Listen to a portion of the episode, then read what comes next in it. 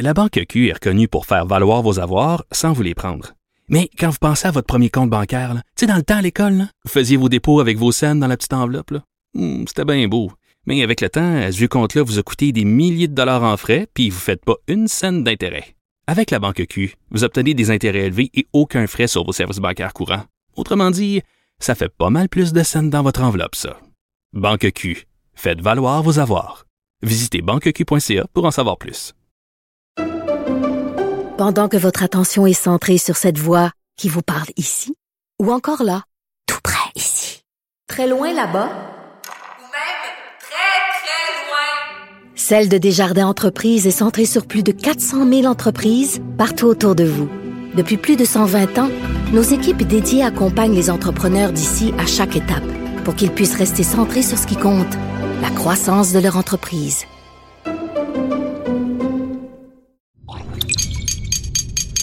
Cube Radio.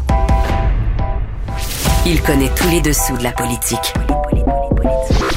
Chef du bureau d'enquête de l'Assemblée nationale.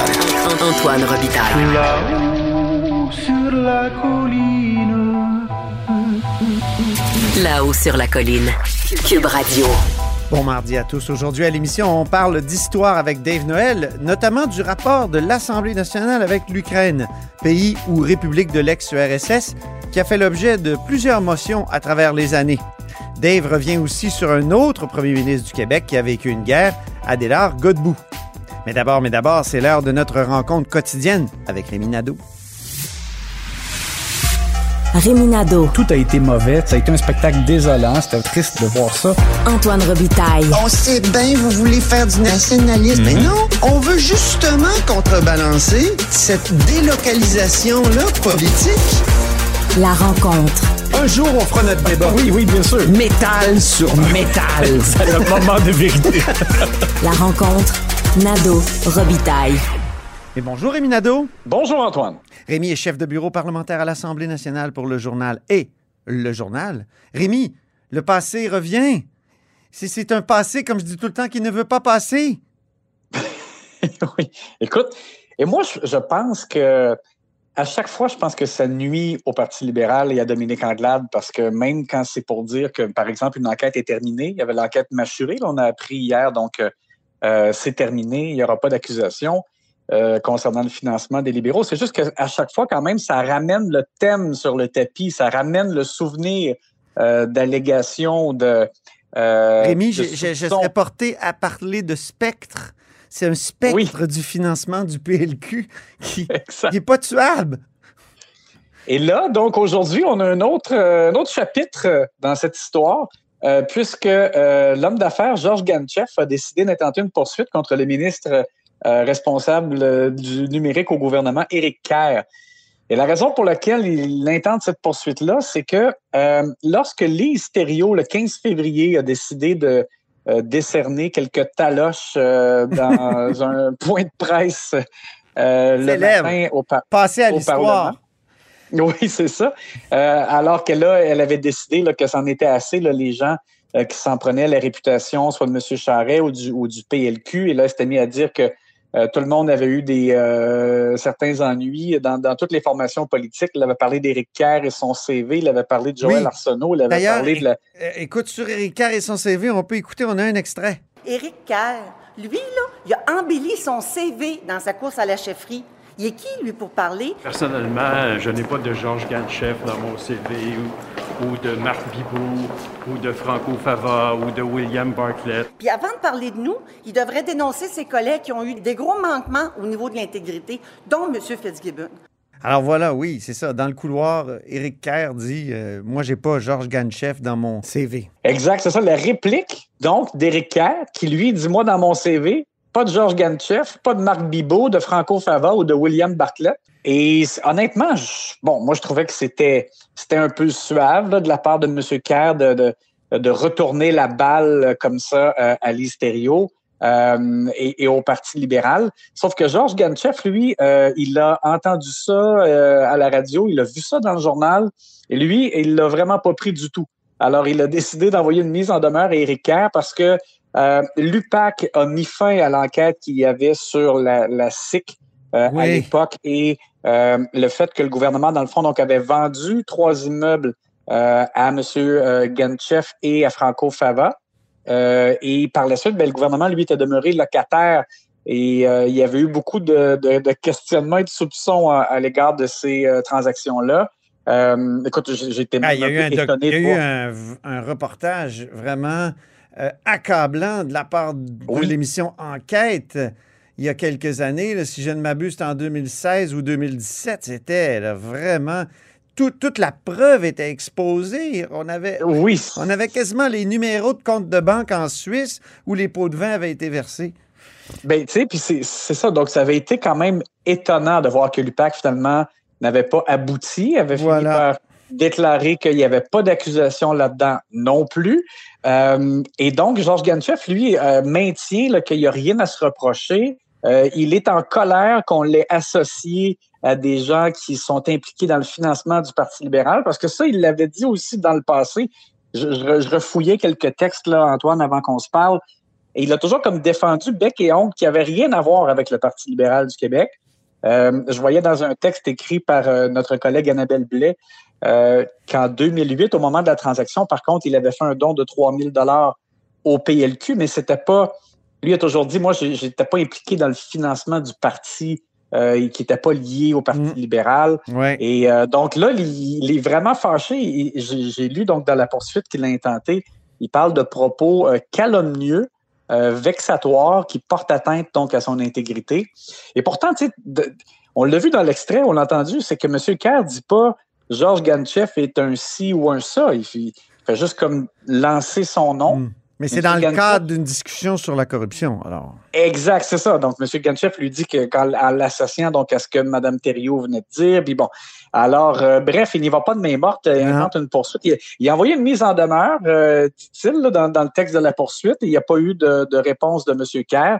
Alors, intente la poursuite de 1,2 million de dollars, c'est beaucoup. Ouais. Euh, et je vois aussi toujours dans le document que euh, en, début, pour la mise en contexte, on, présente M. Ganchev comme homme d'affaires impliqué mm. euh, beaucoup dans la communauté, tout ça, et on dit que ses actifs de gestion Cromwell dépassent 3 milliards de dollars. Alors écoute, mm. amplement de moyens pour payer des avocats. Puis, tu sais, dans le rayon des, des propos très durs. Là. Hier, j'ai posé la question à la haut sur la colline à Stéphane Bergeron. Tu te souviens, Stéphane Bergeron, euh, qui est maintenant député du Bloc? Oui. Et euh, qui était député de Verchères dans le temps ici, euh, sur cette colline. Là, il est à l'autre colline. Là, quand il était sur cette colline ici, en 2010, il avait dit que le gouvernement Charret était complice du crime organisé. Puis là, je l'avais au bout du micro, puis j'en ai, profité pour lui demander euh, est-ce que vous pensez toujours ça? Gérard Deltel, lui, a changé d'idée. Et il m'a dit euh, je, ne retire pas mes propos de l'époque. Et, là, je me pose la question est-ce que Jean Charest, lui, va se mettre à faire comme Ganchev, c'est-à-dire, euh, justement, déposer des poursuites en disant vous voyez, il n'y a pas eu d'accusation. L'UPAC a carrément annulé mm-hmm. l'enquête. Donc, c'est une question que je me pose. On se souvient à quel point Jean Charest aimait envoyer des mises en demeure. C'est ça, c'est pas impossible. Il a, a, déjà envoyé une poursuite contre le gouvernement. Euh, et il faudra voir donc jusqu'à quel point il veut mettre des efforts pour tenter de laver euh, sa réputation mm. ou, ou, ou, plutôt consacrer ses efforts à tenter de justement, en, en refaisant le saut en politique, mais pour euh, pour euh, remporter la, course à la direction du parti. Euh, peut-être que tu me diras que l'un ne va pas sans l'autre. Peut-être que ça, aide à laver sa réputation. Vraiment. Mais intenter des poursuites, c'est quand même pas ça qui va permettre d'obtenir des décisions euh, rapidement ou des jugements. Hmm. Alors, bref. et, l'autre chose que je voulais juste te dire aussi rapidement, Antoine. Oui. J'ai été aussi surpris de voir que je me demande pourquoi l'UPAC nous a répondu, donc il y a deux semaines, lorsqu'on leur a demandé de ben commenter le fait que euh, qui avait des euh, les libéraux qui réclamaient des excuses puis tout ça, euh, qui commentaient pas parce qu'ils étaient encore à la collecte de renseignements pour pas nuire à la collecte de renseignements dans le, cadre, dans, le cadre de l'enquête. Je comprends pas pourquoi ils ont répondu ça alors que pourtant on sait donc maintenant que dès janvier, mm. dès janvier c'était terminé. C'est énigmatique. je comprends pas cette réponse là. Il y, non, aurait eu beaucoup d'autres. Non, écoute. Tout est, tout est mystérieux dans, dans ces affaires-là. C'est fou. Hein? Hey, euh, tu parlais de quelqu'un qui allait faire le saut en politique. Ben, il y en a un qui fait un saut en dehors de la politique. C'est Sylvain Gaudreau. Ça fait Oui, longtemps que j'y pose la question, mais je l'ai souvent là-haut sur la colline. Je pose la question quand est-ce que vous allez vous représenter? Puis il disait toujours j'avais retiré mes commettants d'abord. Ben là, c'est fait. Oui, ben c'est ça. Puis quand même, c'est à son honneur. Ça lui ressemble beaucoup. Donc, c'est pas une nouvelle qui a coulé quelque part dans un média. Il l'a fait vraiment euh, en direct sur place, dans sa circonscription. Et je, sais que pour Sylvain, c'est quelque chose d'important. Et euh, donc, depuis 2007 qu'il est député de Jonquière, ça fait 15 ans. Et il a décidé qu'il ne sollicitait pas de nouveau mandat euh, en octobre. Il a été ministre des Affaires municipales, ministre des Transports, dans un gouvernement euh, péquiste là, éphémère.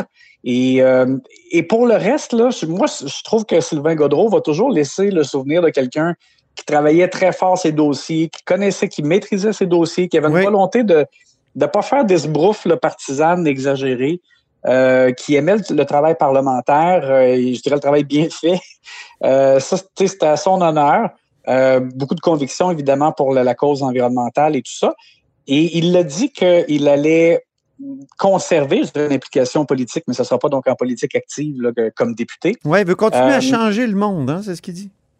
Oui, c'est ça. Puis tu sais, il, il venait d'écrire un livre là, dans lequel il présentait ses idées, puis il souhaitait même, par exemple, un comité transpartisan pour la question environnementale. Ouais. Euh, bon, alors on verra de quelle façon il va poursuivre son implication. J'ai vérifié rapidement là, euh, auprès de- du bureau de, de Paul Saint-Pierre Plamondon. On dit qu'il a été mis au courant euh, PSPP au cours des derniers jours. On n'a pas voulu spécifier plus, euh, plus directement le quel jour, Oui. euh, mais, mais tout ça s'est fait dans les règles de l'art. Oui, tu as vu sur, sur euh, Facebook, euh, il a publié euh, un long message là, où il rend hommage à Sylvain Gaudreau. Puis, euh, tu sais, il, il dit carrément, pour une multitude de raisons que tout le monde connaît, notre relation aurait pu être difficile. Mais ce fut tout le contraire. Ouais. Donc, Ben, euh, Au départ, au départ, là, après la course, là, Ouais. on m'a- on m'avait raconté que euh, Sylvain Godreau là, euh, parlait pas bien ben, à PSPP, mais ça s'était ça s'était réchauffé par la suite, assez quand même assez rapidement, et Sylvain Godreau s'était remis dans ses dossiers.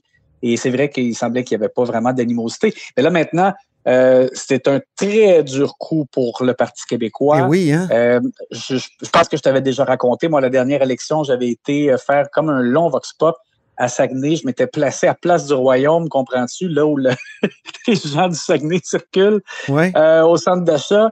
Et, euh, et j'avais vu à ce moment-là que la, la seule place, dans le fond, le seul comté où, que, que le PQ pouvait conserver, c'était celui de Jonquière parce que les gens me disaient en vox pop, euh, on est vraiment tenté par la CAQ et François Legault, mais on fera pas ça à Sylvain, en, en le nommant vraiment par son prénom. On, sentait l'attachement vraiment euh, envers lui.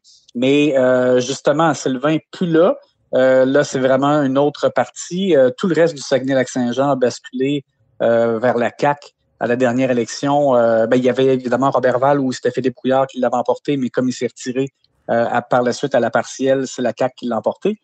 Alors, je pense que ce sera Il y avait même eu des extrêmement sondages qui disaient que la CAQ était en avance. Là. Donc, et, et je pense que, euh, en définitive, ça n'a pas été hyper facile pour euh, Sylvain Gaudreau. Non. Alors, il est- et là, pour la suite, moi, je- vraiment, là, la, la partielle de Marie-Victorin est vraiment cruciale pour le Oui. PQ. Ils ont absolument besoin de l'emporter là pour montrer qu'ils sont encore en vie. Mm. Parce que là, avec le départ, en plus de vétérans, euh, comme Lorraine Richard, comme Sylvain Gaudreau, Lorraine Richard aussi, c'est la même chose là, dans son dans son fief sur Puis- la Côte-Nord. Il y avait beaucoup d'attachement à elle. Oui. Euh, Là, l'énigme, si- c'est Véronique Yvon. Est-ce que. oui, exact. Et s'il fallait perdre, que le PQ perde dans Marie-Victorin, Ah oui. euh, ouf, là, ce serait vraiment, là, euh, Un, dur, vraiment- ce serait un vraiment autre comme dur. la chronique d'une mort annoncée. Merci infiniment, Rémi. Ça me fait plaisir. Et on se reparle demain. La Banque Q est reconnue pour faire valoir vos avoirs sans vous les prendre. Mais quand vous pensez à votre premier compte bancaire, tu sais, dans le temps à l'école, vous faisiez vos dépôts avec vos scènes dans la petite enveloppe. Hmm, C'était bien beau. Mais avec le temps, à ce compte-là vous a coûté des milliers de dollars en frais, puis vous ne faites pas une scène d'intérêt. Avec la Banque Q, vous obtenez des intérêts élevés et aucun frais sur vos services bancaires courants. Autrement dit, ça fait pas mal plus de scènes dans votre enveloppe, ça. Banque Q, Faites valoir vos avoirs. Visitez banqueq.ca pour en savoir plus. Pendant que votre attention est centrée sur vos urgences du matin, vos réunions d'affaires du midi, votre retour à la maison ou votre emploi du soir, celle de Desjardins Entreprises est centrée sur plus de 400 000 entreprises à toute heure du jour. Grâce à notre connaissance des secteurs d'activité et à notre accompagnement spécialisé, nous aidons les entrepreneurs à relever chaque défi pour qu'ils puissent rester centrés sur ce qui compte, le développement de leur entreprise. Ici Ricardo. Et Émilie, marchand d'IGA. On a envie de vous inspirer à bien manger. À moins de 5 la portion. Suffit de repérer les produits valeurs sûres et de les cuisiner avec une de nos recettes. Les valeurs sûres, c'est bien pensé, hein? Bien sûr! Détails sur IGA.net.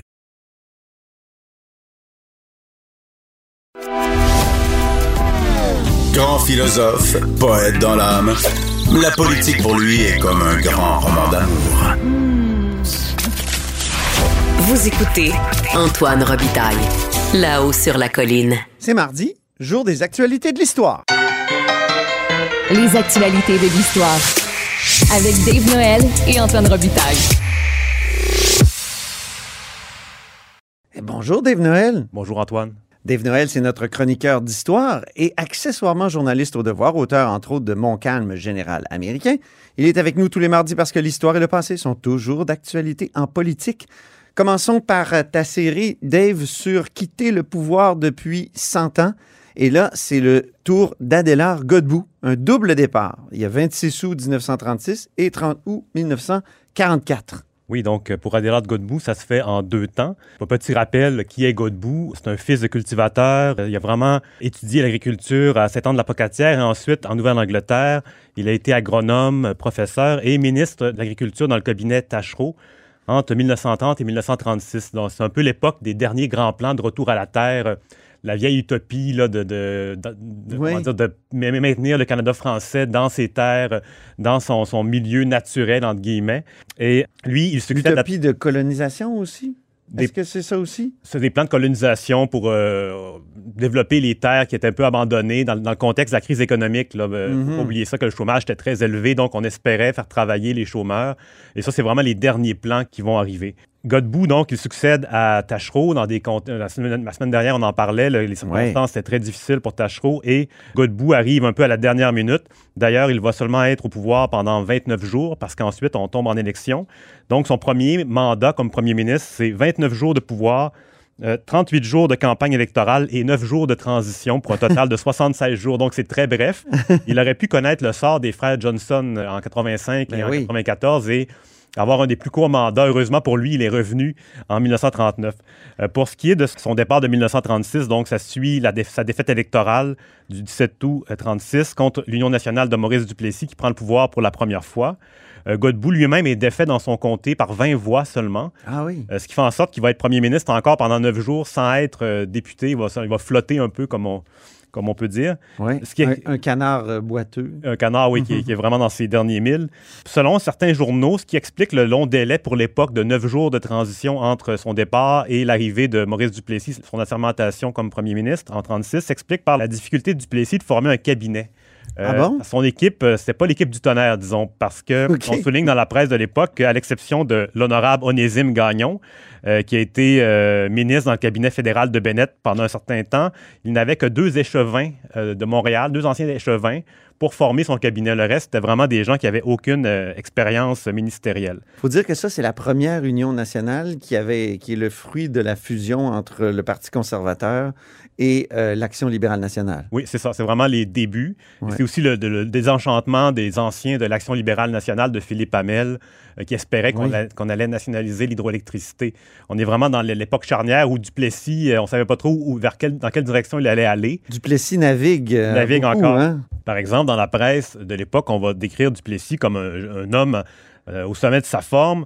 On le dépeint, on, on- on- on souligne la lutte formidable qu'il a livrée depuis quelques mois, le transformer. Il paraît grand et svelte. Il est digne et très sympathique, selon le journal Le Canadien. Euh, euh, son assermentation comme premier ministre, contrairement à la tradition... Bref, c'est la statue de Brunet.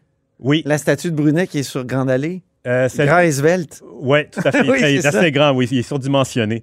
Euh, La, la- la sermentation, traditionnellement, du premier ministre se déroulait un peu à l'abri des regards dans le bureau du lieutenant-gouverneur qui, à l'époque, se trouvait dans l'aile de la Grande Allée de l'hôtel du Parlement.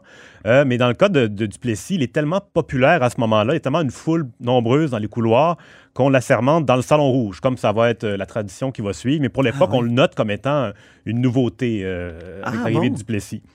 Euh, pour ce qui est de... de- donc, on, on revient à Godbout. Qui était quand même une salle de- du Conseil législatif, une salle où il y avait des, euh, des, des- des- des conseillers législatifs nommés qui, qui travaillaient. là. Oui, c'est ça. Mais Ouais. pour l'occasion, on, on a, Ah, on oui. est allé directement là. Euh, pour, pour revenir à Godbout, le journal Le Soleil, qui, comme je le rappelle, presque à chaque semaine, à l'époque, était un, un organe libéral. C'était écrit au fronton. Oui, d'ailleurs, la devise était fait ce que doit, ce qui était la même devise que le devoir. Mais voyons donc. actuel. Oui, oui, les Ah, deux avaient la même devise. euh, Ah, oui, tout à fait. Euh, donc, dans le soleil de l'époque, on, on dit de Godbout que sa, sa chute ressemble fort à celle de l'illustre Honoré Mercier, qui était tombé en 1892 euh, dans le contexte d'un scandale Mhm. euh, de corruption. Ouais. Euh, et on, on fait le parallèle pour associer les deux, les deux hommes. Il ne faut pas oublier que Godbout, en 1936, euh, quand il, il quitte le pouvoir, donc, on- ça marque vraiment la fin d'un règne de 39 ans. Euh, libé- un règne libéral de 39 ans qui avait commencé en 1897. Donc, on a, c'est vraiment euh, euh, excessivement long. Et euh, dans, le soleil, on parle d'une revanche prochaine et on souligne que Godbout s'en va se reposer à sa ferme de euh, et qu'il va revenir en, forme. Euh, Godbout, c'est ça qui est intéressant, c'est vraiment un cultivateur au plus profond de son être. À Québec même, il ne réside pas dans un- une maison bourgeoise de la Grande Allée comme Ah la non? plupart des autres. Il habite sur le chemin Sainte-Foy, qui à l'époque est un, un endroit plus rural. Il y a une petite maison à Pignon euh, sur le site. Ben, il y avait plein de, de petites villas. des anciennes villas, ouais. Encore, il en reste. Ils ont failli en démolir deux devant le IGA. Oui, ils ont construit un, un mastodonte derrière de, Oui, de- je de sais. condominium. OK. Euh, mais justement, le, le- le site occupé par la maison de, de Godbout à l'époque, euh, aujourd'hui, c'est le- les bâtiments du ministère de la Santé euh, qui, sont, qui sont situés là. le- le- OK, deux cubes épouvantables. Deux gros cubes, oui. Dont un qui est en train d'être complètement cureté pour euh, devenir euh, une maison-appartement. On referme cette parenthèse. Tout à fait. Euh, pour ce qui est, donc, ça, c'est le premier départ. Euh, finalement, Godbout, contre toute attente, ben, contre certaines attentes, revient finalement, reprend le pouvoir en 39 et euh, c'est vraiment les résultats électoraux inversés de l'élection de 36. Il reprend le pouvoir et c'est vraiment le mandat qui est marqué par la guerre, évidemment, la Seconde Guerre mondiale, le droit de vote donné aux femmes en 40 et la création d'Hydro-Québec. Il y a évidemment d'autres éléments. Oui, création d'Hydro-Québec, mais pas encore nationalisation. Ça, ça se fera plus tard dans les années 60 par le gouvernement Lesage. Et euh, Godbout, il va avoir un deuxième départ parce qu'il est battu par. euh, c'est vraiment le, le, le chassé-croisé avec euh, Duplessis. Il est battu aux élections de 1944. Et le 29 août 44, il euh, fait la nouvelle passation du pouvoir à Duplessis, qu'il reçoit d'ailleurs dans son bureau du premier ministre, sous le regard du buste de Wilfrid Laurier en marbre, qui est, euh, qui, qui, le- le- comment dire, qui est un peu son modèle en politique. C'est une photo qu'on mettra sur la page Facebook de l'émission. Tout à fait. Et je crois qu'on a un petit extrait aussi de son, son message de, de- de départ de 44, son second départ. Et définitif, celui-là. Nous vous transportons maintenant à Québec. L'honorable M. Godbout est arrivé ici il y a à peine quelques minutes de son comté, Lillet. Mesdames, Messieurs, l'honorable Adélard Godbout. Mesdames, Messieurs, j'ai essayé de servir fidèlement. J'ai tâché d'être honnête, non seulement dans le domaine financier, mais dans le domaine intellectuel et moral. Québec est appelé à un grand avenir. Elle y atteindra, à condition que sa population continue d'être véritablement patriote. Je voudrais bien que mes compatriotes ne se méprennent pas sur ce mot de patriotisme. Il doit surtout consister dans les actes. Et le premier de ces actes doit être l'acceptation des sacrifices. Peut-être me suis-je trompé, peut-être aussi avais-je raison. Aux électeurs de Lillette, il me sera permis de dire un merci tout particulier. Bonsoir, mesdames. Bonsoir, messieurs. Oui, départ définitif. Euh, par contre, il va rester chef de l'opposition jusqu'en 48. Il va être défait aux élections de 48, nommé sénateur au fédéral. Il va décéder à Montréal en 1956. À sa mort, euh, on va souligner qu'il était notamment commandeur de l'Ordre du mérite agricole de France, vraiment jusqu'à la fin. Ah oui. C'est ce qu'il aura défini euh, à son époque. Puis en 2017, je me souviens, au, au 150e anniversaire du Parti libéral, euh, on avait présenté tous les premiers ministres libéraux de l'histoire, puis Philippe Couillard avait dit mon préféré, c'est Adélard Godbout. Pourquoi? Parce que c'est le vote des femmes et tout ça, mais c'est un premier ministre qui a été très critiqué pour avoir cédé des pouvoirs à Ottawa. Si je ne m'abuse, c'est l'impôt sur le revenu et l'assurance chômage. Mais on vérifiera, puis on en reparlera, Dave.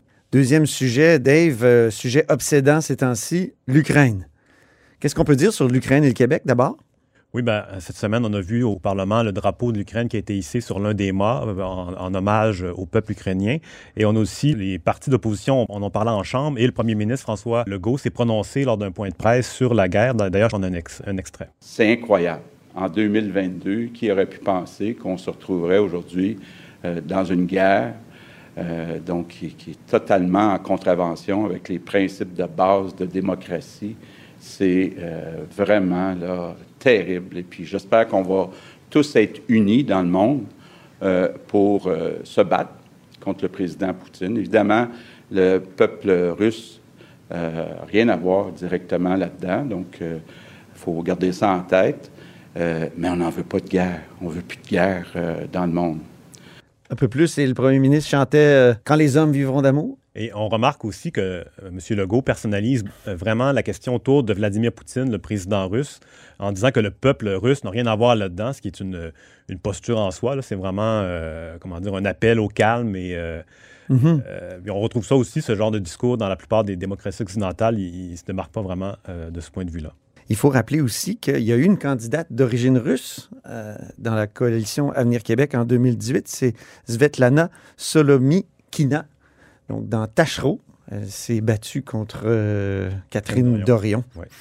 Et euh, pour ce qui est de l'Ukraine et le Québec, je suis remonté à, donc à la relation euh, entre les deux, les deux nations dans, par le prisme de l'Assemblée nationale. Oui. Euh, si on remonte à 2010, on a eu l'adoption du projet de loi proclamant le jour commémoratif de la famille et du génocide ukrainien, euh, l'Holodomor, donc le, qui, qui, qui, souligne à chaque quatrième samedi du mois de novembre ce drame-là, qui est la, la, famine qui a eu lieu en Ukraine en 1932-1933, qui aurait entraîné la mort de 20% de la population de l'Ukraine soviétique.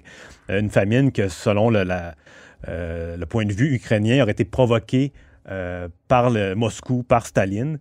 Et euh, ce projet de loi-là, ce qui est intéressant, c'est que ça a été présenté par Louise Baudouin, euh, qui était députée péquiste de Rosemont, qui est une circonscription où on retrouve des racines ukrainiennes, un certain nombre d'immigrants.